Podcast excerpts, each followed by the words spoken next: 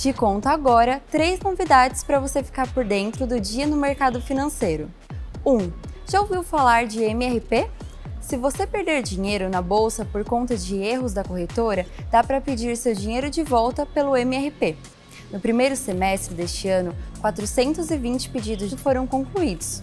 Para saber mais como funciona essa ferramenta, acesse o link que deixamos aqui. Quer diversificar sua carteira no mercado imobiliário? Temos mais uma opção para você: o SPXS11, que estreou hoje. Este é o primeiro fundo listado na bolsa da SPX, uma das maiores gestoras independentes de investimento. Para saber mais, vai no nosso site. 3. Você se interessa por investimento em agronegócio?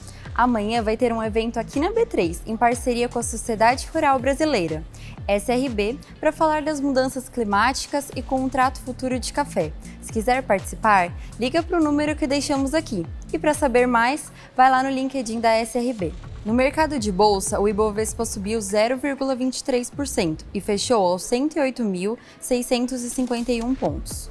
A empresa com melhor desempenho do dia foi a Qualicorp, com alta de 3,45%.